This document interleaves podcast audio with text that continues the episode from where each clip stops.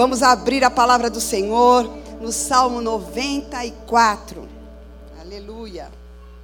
94 não, perdão, 93. Oh glórias. O poder e a majestade de Deus.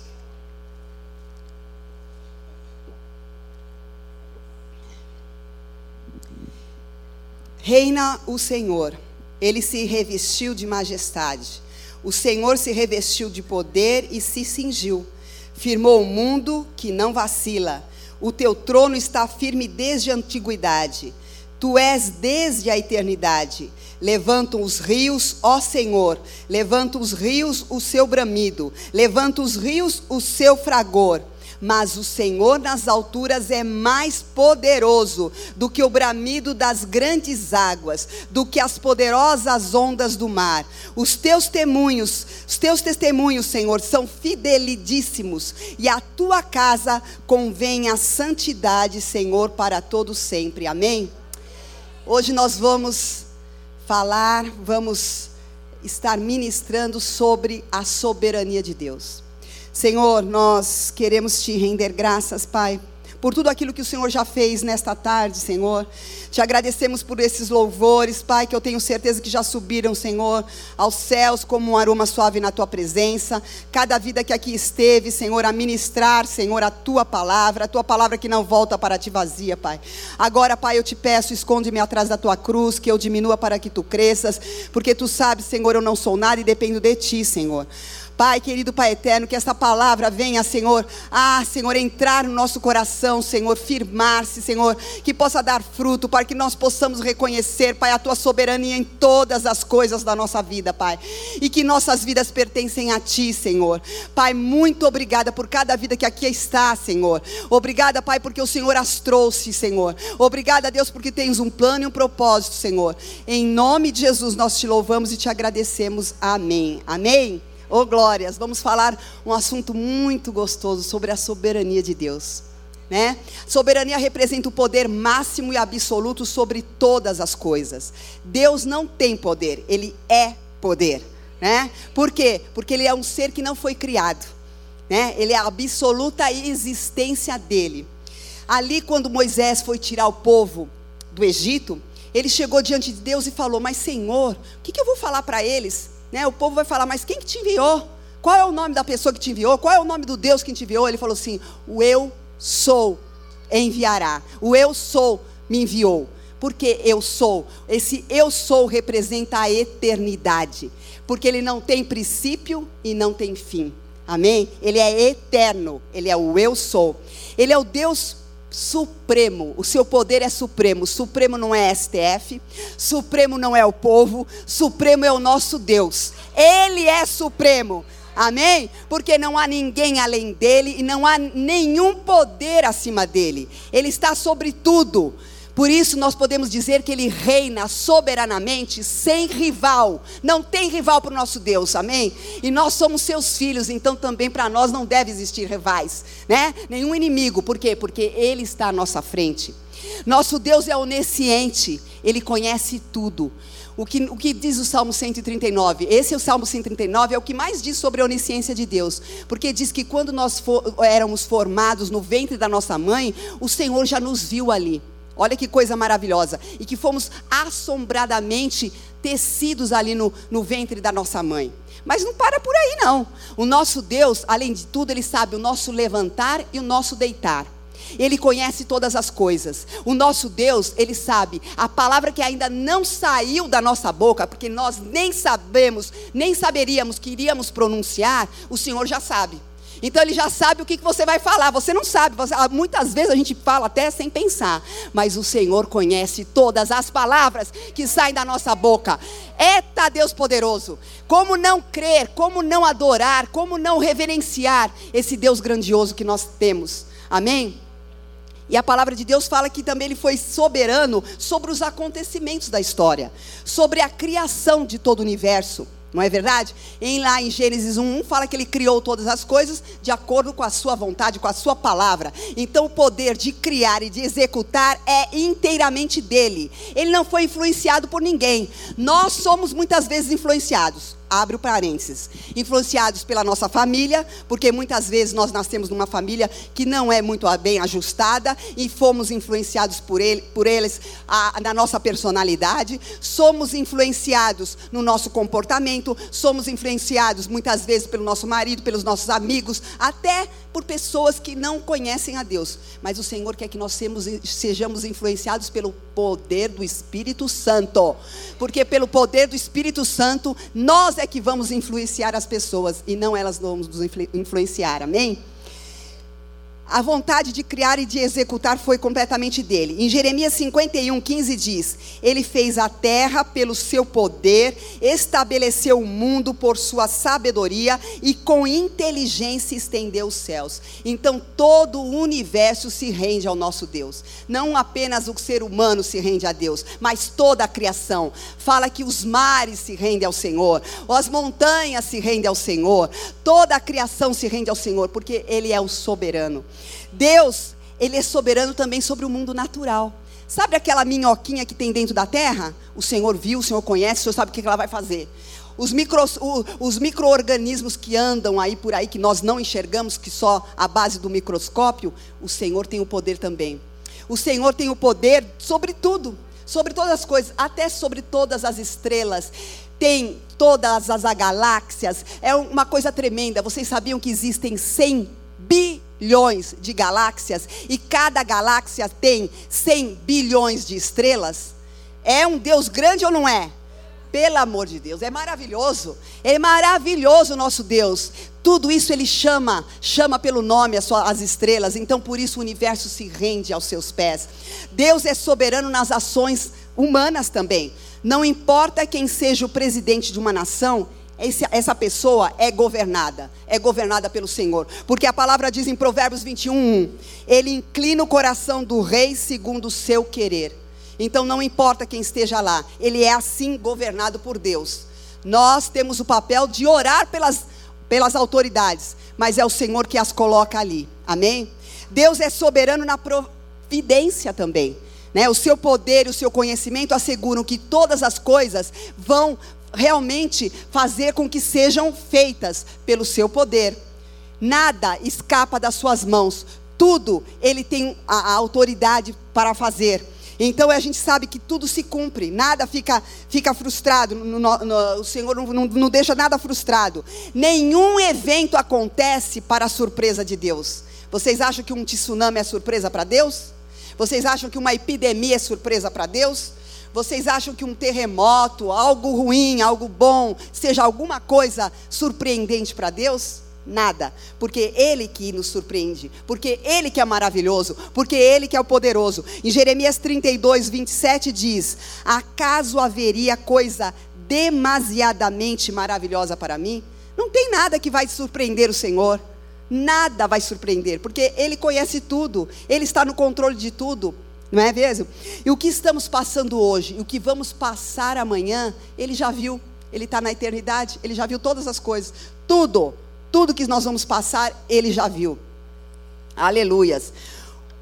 O Deus é soberano também aonde? Na redenção. O poder de salvar vem dele. Não é pela nossa pelo nosso merecimento, não é pelas nossas obras, mas é pela sua graça. Em Efésios 2, 8 diz que pela graça sois salvos mediante a fé, e isso não vem de vós, é dom de Deus, para que ninguém se glorie, para que ninguém tenha algum mérito sobre a salvação. É do Senhor, dele vem a salvação. Aleluias. E outra coisa, ele que nos atrai para ele. Se você pensa que você veio à igreja porque você quis, se você pensa porque você aceitou a Jesus porque você quis, você está enganado. É o Senhor que te atrai. A palavra em João diz: é que não fostes vós que escolhestes a mim, mas fui eu que escolhi a vós. Então não fomos nós, não é mérito nada nenhum nosso. Sabe aquela coisinha pequenininha? Nós não somos nada, nada. Todo o poder é dele. Ele que coloca o desejo no nosso coração de vir à igreja. Ele coloca o desejo no nosso coração de buscá-lo, de orar, de ler a palavra. Ele coloca o nosso desejo de estar em intimidade com ele. Por isso a gente deve pedir, Senhor, me atrai mais para ti mesmo. Eu quero passar mais tempo na tua presença, Senhor. Né? Como nós vemos hoje é, o, aquele vídeo que está falando da, da pastora Ezenete falando para a igreja brasileira se ajoelhar, orar para vencer o inimigo. Né? É uma questão de reverência você ajoelhar, e hoje a gente não vê mais isso. É verdade? A gente vê isso nas igrejas pentecostais, não sei ainda hoje, mas antigamente, quando eu fazia umas visitinhas nas Assembleias de Deus, a gente via, né, o círculo de oração, as, as, as mulheres ali de cocoroquinho, tudo bonitinho, ali, joelho, mas passava, não é passar 15 minutos, 10 minutinhos, não. Passava hora, hora, hora, orando e ajoelhadas, rendidas ao Senhor, pedindo por misericórdia. E hoje, como que a igreja está? A igreja está tão à vontade, a igreja não está não tá nem percebendo o que está acontecendo, o, o, que o inimigo está fazendo aí, aí fora. Está dormindo.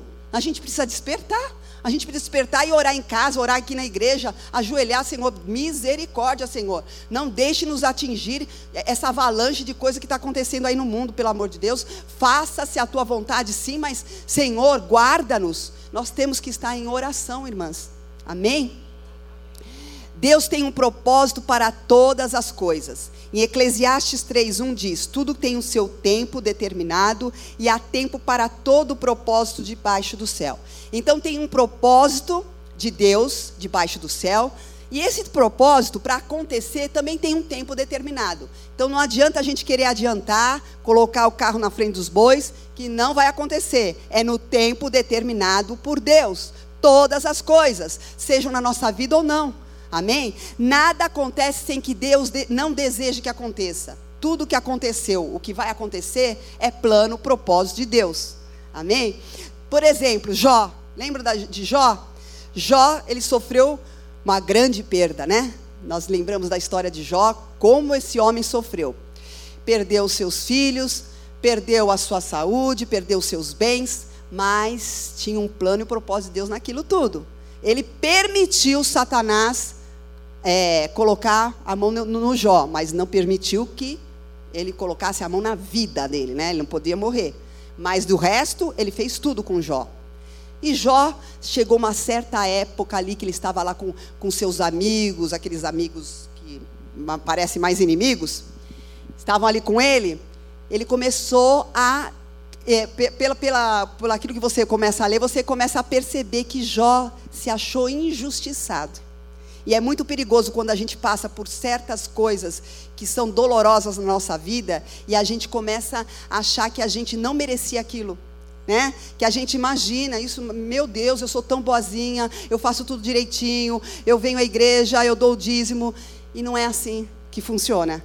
Não é verdade? Porque Deus, ele tem planos e propósitos, não é por merecimento nada na nossa vida. E aí aconteceu o que com Jó? Ele, em, Jó 42, 5, como você vai ver qual era o propósito de Deus, fala: Senhor, quando o Senhor começa a arguir com Jó, aonde ele estava, né? Aonde Jó se encontrava quando ele fez os céus, quando ele fez a terra, quando ele fez que, que ele, ele pegou o vento e, e, colocou dentro do depósito, o que, que ele, aonde ele estava quando ele criou hipopótamo, quando criou crocodilo, até os animais ele fala de todos, ele fala. Então esse negócio de teoria da evolução também está furado, tá, gente? E aí o que acontece? Ele, ele ficou sem palavras. Meu Deus. Deus não falou para ele, olha, Jó, você passou por isso, isso, isso, deu toda a explicação para ele. Por causa disso, porque Satanás fez isso. Não. Ele só começou a perguntar para Jó onde ele estava quando ele fez todas essas maravilhas. Então, queridas, uma lição para nós. Nunca devemos falar para Deus, por que eu, por que comigo? Porque eu estou passando por isso, Senhor? Por quê? Não. Nós devemos falar, Senhor, para quê? Para que, que eu estou passando por isso? Para que, que vai, o que vai manifestar? Qual é a glória que o Senhor vai receber com isso, Senhor? O que, que o Senhor quer que eu aprenda com isso, Senhor? Então é para quê e não por quê. Amém? Porque Deus é soberano e Ele sabe de todas as coisas. Aleluias. Deus não coloca nada no nosso caminho à toa. Nem pessoas, nem situações. Tudo tem um plano e um propósito. Tudo. Todos os detalhes da nossa vida têm um plano e um propósito. Seja quais forem. Então preste atenção, nós devemos prestar atenção desde a hora que a gente acorda até a hora que a gente vai dormir, o que o Senhor está preparando nesse dia para nós. O que ele colocou, que pessoas que ele colocou ao nosso lado, às vezes incrédulas, para nós falarmos de Jesus. O que, que ele fez para nós podermos abençoar outra pessoa? Ou como nós fomos abençoados? Senhor, eu recebi um presente, eu estava pensando em ganhar alguma coisa e Deus vai lá e te dá, move alguém para te dar.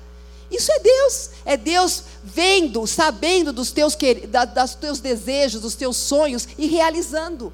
Então, isso é, é para a glória do Senhor, nós devemos agradecer por tudo. Então, prestemos atenção em tudo, nos mínimos detalhes. Às vezes a gente só quer coisa grande. Não, nas pequenas coisas. Às vezes, como a Angélica falou, ah, eu estava falando com o Senhor, eu abri e, e veio a palavra, eu, eu, eu, eu, e aquilo refrigerou minha, minha alma. Né? Muitas vezes é isso que acontece. É uma palavra específica que você está precisando, você vai abrir o teu devocional e vai achar aquela palavra ali. Que coisa linda, é Deus falando com você. Ou se não é o pãozinho diário, ou se não é, é um louvor que você ouve. Não é? Tudo isso você começa a ver que é Deus. Então não tem nada de coincidência. Amém? Para Deus não tem coincidência. Ele que dirige as nossas vidas. E Ele quer que você entenda isso. Quer que você entenda que você é sobrenatural. Você não, não pode ficar só no natural. A gente tem que entender que a gente tem que. A nossa mente tem que se voltar mais para as coisas sobrenaturais, as coisas que Deus quer fazer. Né? Tem gente que não crê. Tem muita gente do nosso lado, até parente, sei lá o quê, que não vai acreditar naquilo que a gente crê. Mas o importante é você acreditar. É você ter a certeza que Deus fala com você, que Deus ouve a sua oração, que Deus te abençoa com toda sorte de bênçãos, porque Ele levanta pessoas para te abençoar. É isso que é importante saber: que Ele é um Deus de amor, que Ele é um Deus próximo, que é um Deus que está conosco todos os dias. Amém? Em, em Isaías 46, 10 diz: Desde o início eu faço conhecido o fim desde os tempos remotos, o que ainda virá. E eu digo: meu propósito permanecerá em pé e farei tudo o que me agrada. Então não tem como. Ele fará tudo, tudo que agrada ao Senhor, ele fará. Então, o que, que, que, que nós queremos dizer? O que quer dizer com isso? Que Ele é o Senhor. Ele vai cumprir com tudo. Não adianta a gente querer espernear.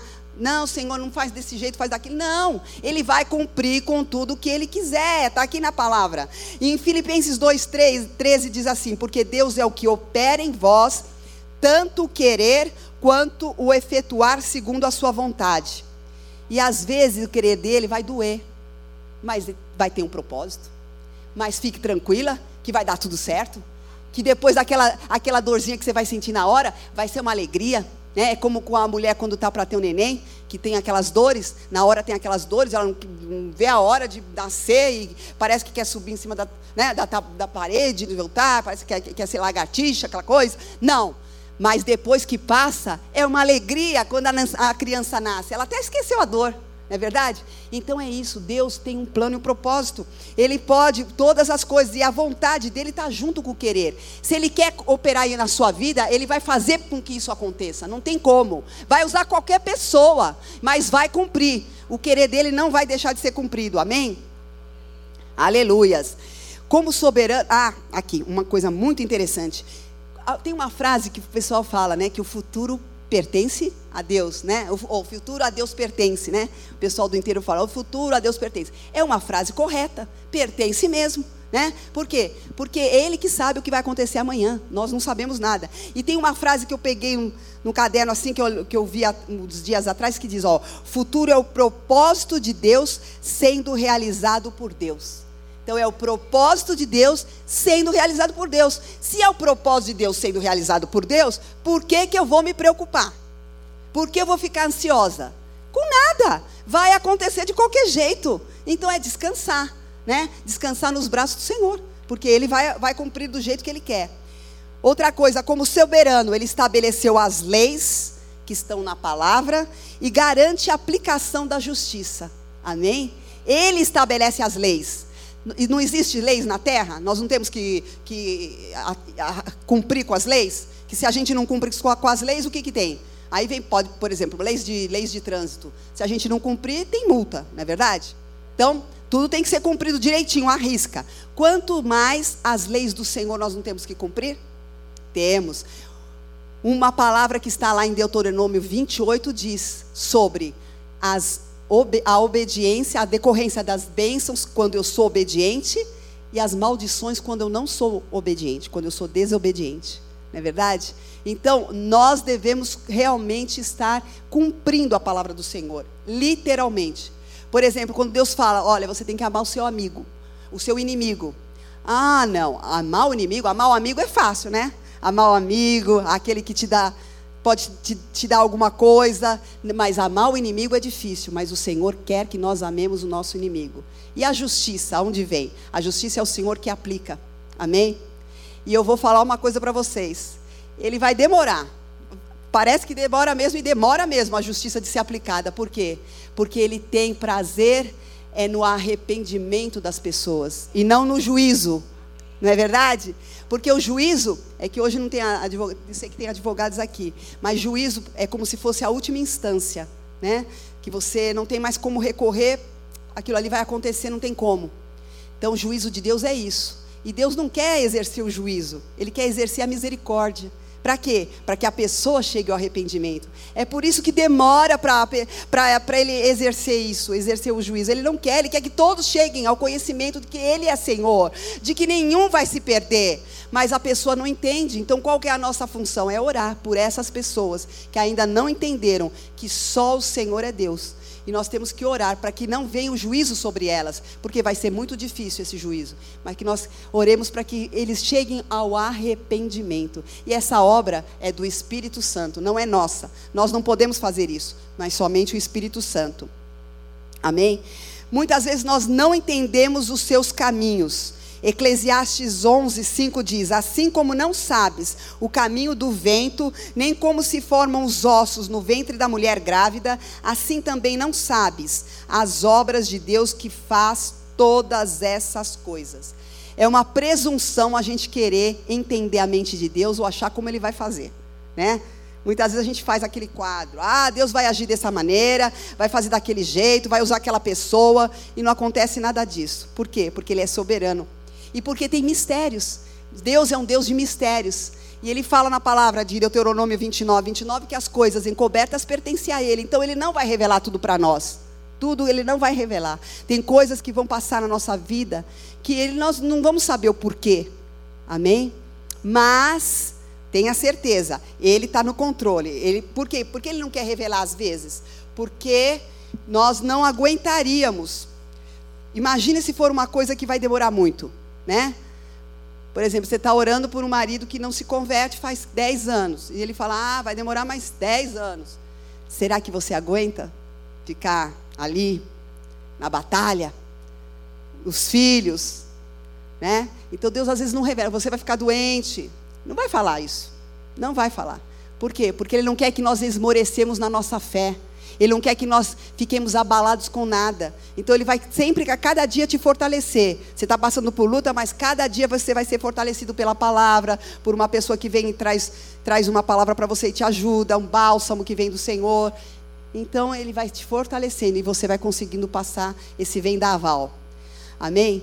Nós sabemos que Ele é insondável e surpreendente.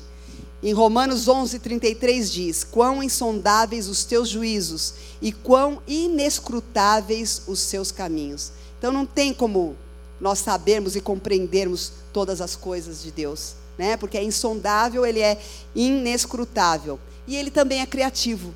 Ele faz com cada uma de nós, ele fez, ele nos, nos chamou de um modo diferente, porque ele sabe qual que era o nosso, o nosso ponto fraco, para nos achegarmos até Ele, né?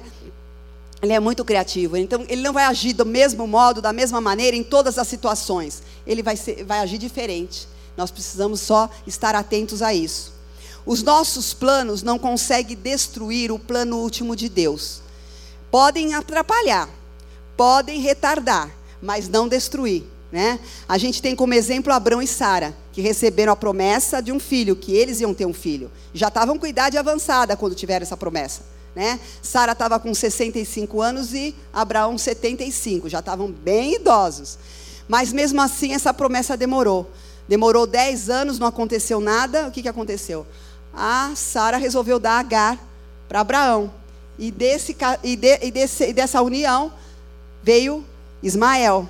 Né? E quantas dores trouxe, porque depois aí dessa promessa, aí sim, de novo Deus falou com Abraão, falou com a, Sara, daqui um ano você vai ter um bebê, mas nisso ela já estava com 90 anos e Abraão 100 anos. Então, desde o primeiro dia que ele recebeu a promessa até o cumprimento foram 25 anos. Será que nós aguentamos esperar 25 anos por uma promessa? Olha, precisa ter fé, hein? Precisa ter fé. Amém? E depois a gente sabe que tudo isso aconteceu, não, não, não destruiu o plano maior de Deus, mas trouxe muito desgosto, porque a Agar com Ismael, com Ismael teve que ser lançada fora, né? Ela teve que ser retirada do meio onde eles viviam, porque o Isaac não ia dividir a herança dele com o irmão. Então houve muitos processos dolorosos. Por quê? Porque a Sara resolveu interferir. Nós não podemos interferir no agir de Deus. Amém? A, a, a igreja é, evangélica que é mais pentecostal fala: ó, deixa Deus trabalhar. Não coloca as suas mãos. Se você colocar, se eu colocar as mãos naquilo que Deus está fazendo, ele fala: ah, então vai, vai você sozinho que você está se achando que você consegue, então vai em frente. E não vai acontecer aquilo que é plano maior, que é plano melhor que Ele tem para as nossas vidas. Amém? E nós podemos também tomar esses atalhos e fazer a nossa própria vontade. Mas Ele sempre é paciente e nos traz de volta. Aqui a gente lembra de quem? Da parábola né, do filho pródigo. Né, que Deus, o pai, na realidade o pai, deixou ele levar a herança dele, que era dele, a parte que cabia a ele, ele foi e gastou tudo. O pai, o pai ele foi autoritário de querer, não, fica aqui, fica comigo, não sai, você, vou te amarrar. Não, deixou. Deixou por quê? Porque nós temos o livre-arbítrio e ele sabia que ele, indo para lá, um dia ele voltaria. Eu tenho certeza que esse pai estava orando, né, para que o filho voltasse. E foi, realmente gastou tudo que tinha, né, e o que não tinha, ficou passando fome. Aí sim ele se lembrou da casa do pai, dos, dos servos que o pai tinha, que eram bem tratados, e resolveu voltar. Então, pode ter certeza, os nossos filhos, aqueles que estão fora dos caminhos do Senhor, vão voltar. Amém? vão voltar, porque é promessa do Senhor, Ele não quer que ninguém se perca. E se tem uma mãe e um pai orando, pode ter certeza, por mais que tenham sido a influência do mundo, por mais que tenha sido influência de tantas coisas, vícios, eles vão voltar, porque nosso Deus, Ele é apto para fazer coisas grandiosas, muito maiores do que nós imaginamos ou pensamos. Amém? E a obra é do Espírito Santo. Não somos nós que vamos convencer ninguém. Não somos nós que vamos ficar falando, martelando na cabeça. Não, é o Espírito Santo que vai fazer. Porque de tanto martelar, a mãe gosta, gosta muitas vezes de fazer isso. O que, que acontece? A pessoa fica ah, não, está tá me enchendo. Eu vou sair, eu vou sair mesmo de casa, eu vou morar fora, eu vou morar sozinho, né? Por quê? Porque muitas vezes a gente persiste naquilo que Deus não quer que a gente persista, porque Ele é que vai fazer. Vamos persistir na oração, amém? Na Sua soberania, nós vemos a nossa única esperança de respostas às nossas orações. Uma das orações mais simples e mais certeiras é: Senhor, venha o teu reino e seja feita a tua vontade. Amém? Porque muitas vezes nós não sabemos que decisão tomar, se eu vou por esse caminho ou aquele. Nós não sabemos qual é a vontade do Senhor para essa situação que eu estou vivendo, mas o Senhor sabe. Então essa oração realmente vai compactuar com a soberania de Deus. Na, nossa, na sua soberania, nós vemos a nossa única esperança do sentido aos nossos sofrimentos. Por exemplo, uma enfermidade, falaram aqui tanto né, sobre enfermidade, orou sobre enfermidade, uma enfermidade grave pode ser o quê? Pode ser um meio que Deus usa, né, um propósito para que uma família se una. Pode ser um meio que Deus usa para que uma pessoa que não conhece a Jesus, ele se renda a Deus e veja realmente eu não sou nada, eu preciso do Senhor, não é verdade? Então vai fazer o quê? Com que haja conversões uma, uma, uma, uma, um sofrimento numa área financeira, perdi emprego, está demorando para vir.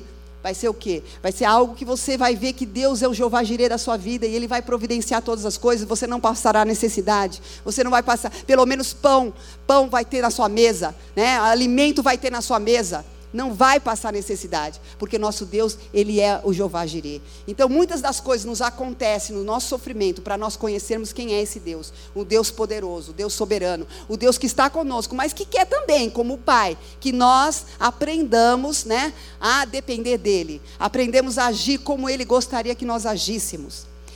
Na soberania de Deus, nós vemos também a nossa única esperança da vida em nossa morte. Filipenses 1, 21 diz: o viver é Cristo e o morrer é lucro. Será que nós estamos preparados para isso? Não sei. Ou estamos arraigados ainda com as coisas terrenas, pensando nas coisas terrenas? Nós devemos viver todos os dias com a consciência de que nós somos peregrinos nessa terra, né? Peregrinos. Então nós temos que realmente desapegar dessas coisas. Amém? Na soberania de Deus, Ele usa até os nossos inimigos para cumprir a sua vontade. Lembra do povo lá de Israel no Egito? Eles estavam o que ali? Acomodados. Por quê? Porque estavam ali, primeiro, sobre a ordem de um faraó que era amigo de José. Só que José morre, esse faraó também morre, levanta-se outro e vê que aquele povo estava crescendo muito, estava se multiplicando muito e que ia se unir com os inimigos. E aí o que ia acontecer? Ia se unir com os inimigos e iam destruí-los. Então eles resolveram colocá-los sob escravidão. Né? E aí, sobre essa escravidão, quando eles não aguentavam mais, eles clamaram ao Senhor, e o Senhor enviou Moisés para realmente tirar eles da, do Egito. Então, muitas vezes, o Deus usa o nosso inimigo. Por quê? Porque nós não cumprimos o que o Deus quer. Ele queria, pra, ele queria o quê para aquele povo? A terra prometida. Ele tinha coisas grandes para aquele povo, mas o povo estava ali, acomodadinho naquele lugar, no Egito. Deus não quer que nós nos acomodemos com nada com nada, porque nós temos que estar ligados na, na, na direção do Espírito Santo. Temos que ser folhas assim, tipo secas, né? movimentando-se para onde o Espírito Santo direcionar. Amém? Então, eh, enquanto eu estava fazendo esse, eh, essa, essa passagem aqui que eu estava colocando, veio uma, veio uma mensagem na minha mente, veio um, uma frase que disse: ó, deixa, deixar o lugar seguro para viver o novo de Deus para viver um novo Deus, nós temos que deixar o lugar seguro. Por quê? Porque muitas vezes nós estamos arraigados naquele lugar. Sabe, a pessoa que está na, naquele emprego, ai, está tudo bonitinho aqui, eu tenho tudo, eu sou bem sucedida porque eu, a carteira está assinada. De repente, Deus manda um vendaval ali e você sai do emprego. É mandado embora. Tem um plano e um propósito aí. Ele quer te fazer maior. Ele quer te dar algo maior. Ele às vezes quer te dar um negócio. E você está lá, não, esse empreguinho é tão maravilhoso. Aí você não, você não vai se mover, ele vai fazer você se mover. Isso lembra, sabe o quê? A, a águia, né? A águia, quando ela está com os filhotinhos dela lá no, no seu ninhinho, e os filhotinhos já estão prontos para voar, mas eles não querem, porque está tão fofinho aquele ninho, né? Está cheio de peninha, eles estão lá gostosinhos. Sabe o que a águia faz? Vai tirando as peninhas do, do, do ninho. Aí fica tudo, fica tudo pinicando, porque está cheio de espinho, porque debaixo da, da, das peninhas tem os espinhos. Aí eles ficam tudo pinicando. Aí eles têm que ficar mais espertinho, ficar ali perto do. em pezinho. E quando eles estão em pé, sabe o que, que ela faz? Empurra. Empurra para eles voarem. Às vezes Deus faz isso conosco. Você não quer? Ah, toma, vai lá. Ele empurra. É o jeito de você sair daquele lugar que está realmente é, parado, aquele lugar que já não tem mais para você, não tem mais para você. Você não está vendo espiritualmente que ali não tem mais lugar para você e você insiste de ficar naquele lugar. A mesma coisa, Deus te manda sair do teu lugar e vai para uma outra cidade, um outro estado, um outro país. E você, ah, não, aqui está minha família, aqui está tudo aqui, meus amigos, minha igreja, tudo. Ah, é? Você não quer? Então você vai ver o que eu vou fazer. E ele faz, por quê? Porque ele tem um plano e um propósito para você em outro lugar. Você não pode ficar no mesmo lugar que Deus está falando. Você tem que, você tem que ter discernimento para sentir qual é o mover de Deus, aonde Ele está indo para você ir atrás, porque senão você vai ficar paralisado e não vai dar fruto onde você está. Amém? Então isso é sério, nós precisamos, Senhor, eu estou no lugar certo, eu tô, tô, eu, eu, eu onde você, o Senhor quer, estou no centro da tua vontade. Se não, Senhor, me mostra, porque eu vou sair. E Ele vai colocar o desejo no seu coração. Amém? Aleluias. Glória a Deus, aleluias. Para finalizar, queridas e queridos, há duas escolhas que nós enfrentamos diante de Deus sempre ou vamos nos curvar diante da sua soberania em submissão, tá? Nos curvar, ou vamos endurecer a nossa cerviz e ficar realmente resistindo a ele, tá? Vamos resistir a ele. Então, cerviz é o pescoço, né? Nem coluna cervical é essa parte aqui do pescoço. O que, que você vai fazer? O que, que eu vou fazer? Eu prefiro a primeira opção. Nos, me curvar diante de Deus e falar: Senhor, eis-me aqui, o que, que o Senhor quer? O que, que o Senhor quer de mim? O que o Senhor quer para minha família? O que, que o Senhor quer para o meu, meu emprego, o ministério? Eu não quero realmente viver o que fala Hebreus 10, 31. Horrenda coisa é cair na mão dos Deus vivos. Eu, eu não quero isso aí para mim, não. Eu quero realmente ser uma pessoa que se submete à vontade de Deus. Porque quem não se submete é uma pessoa orgulhosa. É uma pessoa que realmente né, faz, quer fazer do seu jeito. E não é assim que o Senhor quer. Concluindo, queridas, sobre a soberania de Deus. Nós temos que olhar através da soberania de Deus, olhar sobre a soberania de Deus nos dá convicção de que Ele é bom em todo tempo. Ele é bom em todo tempo, sejam nas coisas que estão nos acontecendo que são maravilhosas, sejam nas outras que estão nos causando sofrimento. Pense, Ele está no controle, Ele é bom em todo tempo. Isso nos dá esperança, esperança de perseverar de prosseguir e libera fé, fé no nosso coração. Amém? Aí nós vamos viver realmente os Salmos 23, 6, que diz: Bondade e misericórdia me seguirão todos os dias da minha vida. Amém? Bondade vai me seguir, não importa o que eu estou vivendo, bondade e misericórdia vão me seguir. Por quê? Porque o Senhor é o meu pastor. Eu entreguei a vida para Ele e Ele que cuida de mim. Amém? Então eu vou confiar. Olhar através da soberania de Deus nos leva a depender absolutamente dele. Que nada acontece por acaso. Tudo está no seu controle. Então, não temas, não temas. Descanse, descanse nos braços de um Deus soberano, mas num, num Deus soberano que também é Pai. Amém? Então, que nós saímos dessa, dessa tarde com essa palavra no nosso coração.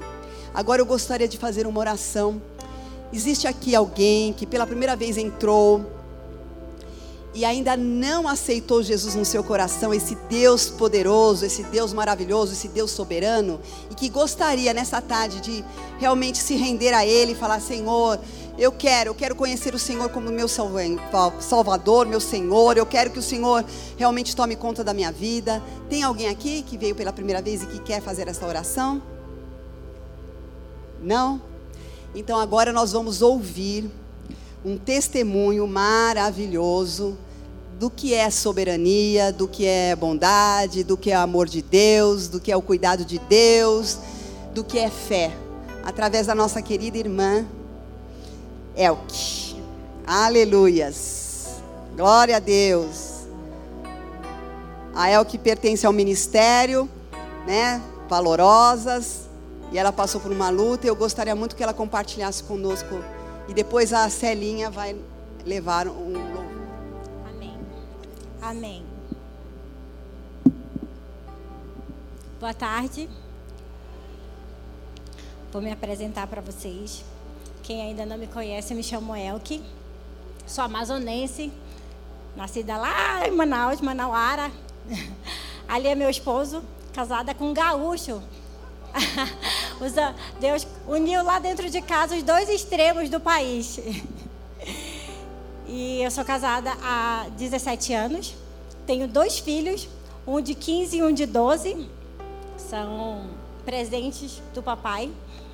E nesse ano que acabou de acabar, 2022, o Senhor me fez passar por uma experiência que transformou a minha vida como um todo. Hoje eu posso dizer que eu senti um pouquinho do que Jó sentiu. Ele sentiu medo. E tá tudo bem a gente sentir medo. Porque o nosso Senhor, ele é misericordioso. E eu tinha preparado um verso para vir para cá, e ela na ministração o Senhor confirmou, que é Jeremias 32, 27. Há por um acaso alguma coisa impossível para esse Deus? E outras versões falam alguma coisa muito difícil para esse Deus? Não há nada difícil para Ele. Nada. O nosso Deus, Ele é mais do que suficiente. E a gente tem que parar de querer carregar a carga que é dele. Porque o jugo dele, quando a gente decide aceitá-lo como nosso único suficiente Salvador, ele nos dá o jugo dele, que é suave, que é leve, e a gente tem que parar de querer nós puxar esse cargo. Que quando a gente aceitou Ele como nosso único suficiente Salvador, Ele tirou o nosso cargo pesado. E a gente tem que parar de ser teimoso. E eu sou uma pessoa muito teimosa. Mas o Senhor foi muito misericordioso com a minha vida. E aí agora eu estava ali ouvindo e o Senhor me lembrou do salmo que todo mundo conhece, que é o 23. Lá no verso 4 ele fala mesmo assim, ó: Mesmo quando eu andar por um vale de trevas e morte, não temerei perigo algum, porque tu estás comigo. Aleluia. Eu faço aniversário dia 16 de fevereiro, mês que vem. e nesse exato momento que eu estou vivendo hoje, no ano passado, em janeiro estava tudo maravilhoso, voltando das férias. Preparei uma festa linda para o meu aniversário de 40 anos. E quando foi três dias antes dessa festa, eu senti uma dor. E essa dor foi tão forte que me fez chegar no pronto-socorro. Eu nunca, eu tenho pavor de médico, tenho pavor de hospital. E eu só vou para lá quando eu não tenho mais nenhum tipo de remédio que solucionou o que tem para fazer. E o meu esposo, que hoje veio aqui me prestigiar, obrigada, amor, me levou para pronto-socorro. E lá eu descobri que essa dor era um tumor de apêndice. É algo muito raro e bem difícil de ser diagnosticado.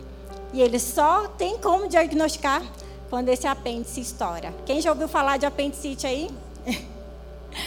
o primeiro milagre aconteceu nesse dia, três dias antes de eu completar os meus 40 anos. O Senhor me curou de uma algo que na época estava chamado, estava sendo considerado apendicite. Obrigada, amor. E os médicos achavam estranho porque a dor, do jeito que ela veio, ela sumiu. Levou-se 24 horas para descobrir que o que eu estava realmente era com apendicite. Mas só que eu não tinha nenhum outro sintoma de apendicite. Eu não tinha febre, eu não tinha enjoo, eu não tinha nada que sugestionasse apendicite. E aí o médico chegou com meu marido lá no cantinho e disse assim: Olha, ela está com apendicite, mas não tem, não tem nada que diga que ela está. Isso já é um mistério para a gente. Mas a gente vai investigar. A gente vai fazer o nosso melhor, vai fazer a cirurgia e a gente vai mandar para fazer a biópsia para descobrir o que, que é. Mas eu já te adianto que não é apendicite. E isso deixou o meu esposo com o coração apreensivo, mas ele segurou, ele não contou para mim. E foi muito bom porque eu pude descansar no Senhor. E essa foi a primeira cirurgia que eu fiz em fevereiro de 2022. Fui para casa, 17 dias depois, já no 1 de março, saiu o resultado e de fato era um tumor de apêndice. E pelo fato dele ter estourado, acabou sujando o meu lado direito do abdômen. E foi quando começou o tratamento e eu fui falar com vários especialistas para descobrir que coisa é essa, porque eu nunca tinha ouvido falar. Alguém aqui já ouviu falar em tumor de apêndice? Ninguém nunca ouviu falar. E todo mundo que eu conversava, eu conversei com vários médicos, mais de sete médicos diferentes. Eles também diziam a mesma coisa para mim: é que isso é muito raro. É tão raro que a gente nem sabe como proceder.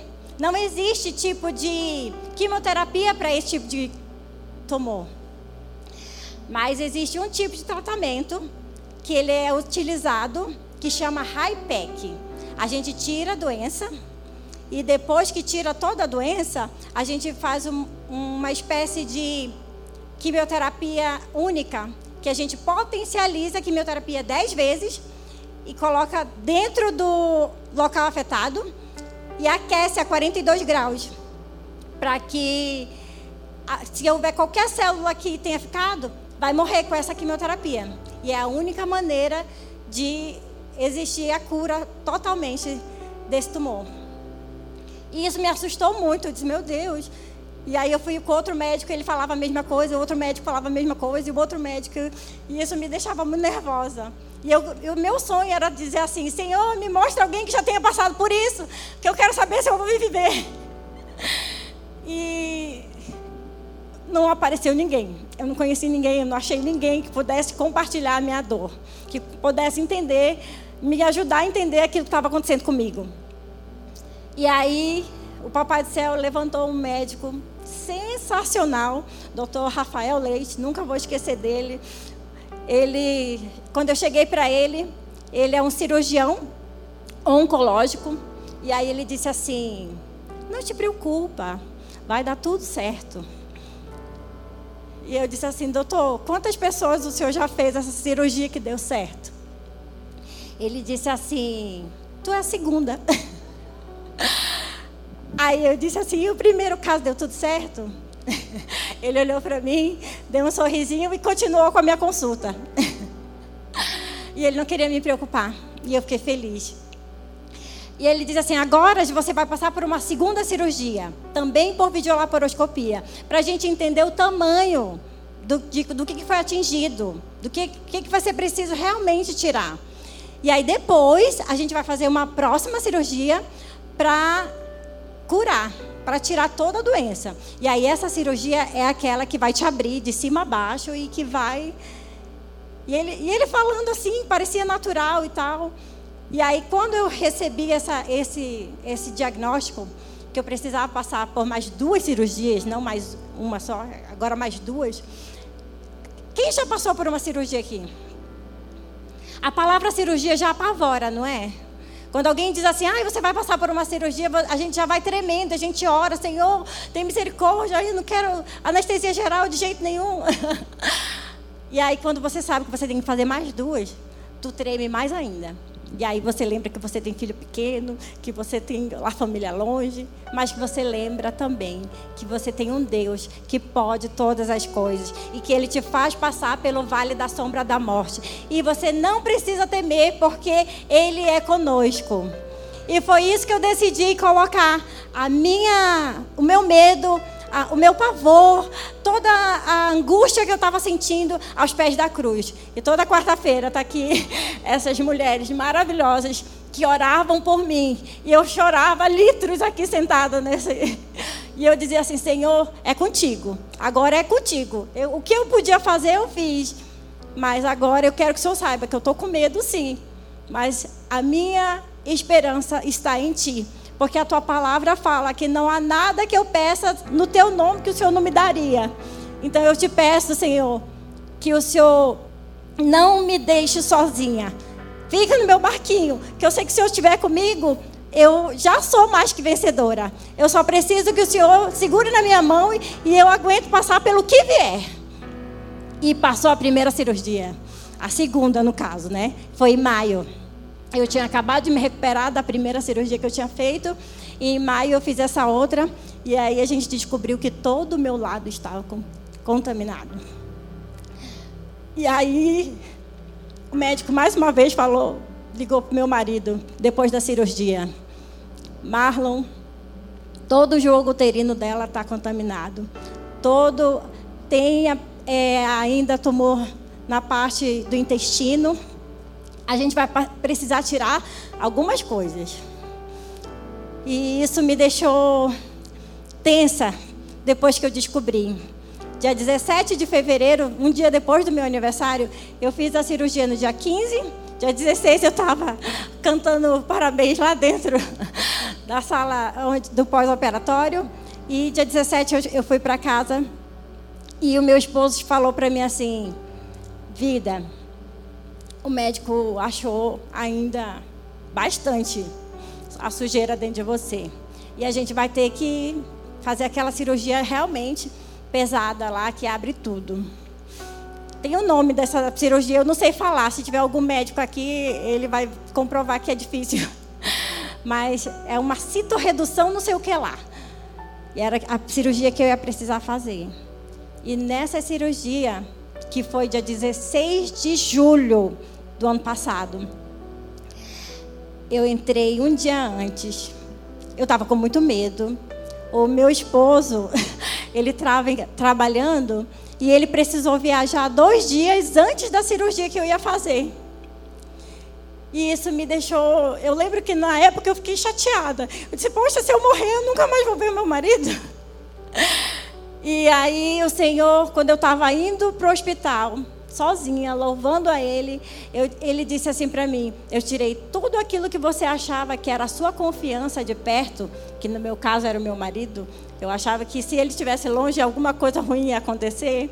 O Senhor disse assim: Eu tirei para que você saiba que quem te sustenta sou eu. Que eu sou suficiente na sua vida. É, pode aplaudir mesmo, porque o Senhor, Ele é suficiente. E é muito difícil a gente entender que Ele é suficiente, porque a gente é teimoso, a gente gosta de a gente resolver as coisas. A gente acha que é, é, o poder do nosso braço que faz a diferença, mas na verdade não, Senhor. Como a nossa irmã falou aqui, que tudo tem um propósito. Tudo tem um propósito. Debaixo do céu, para tudo há um propósito.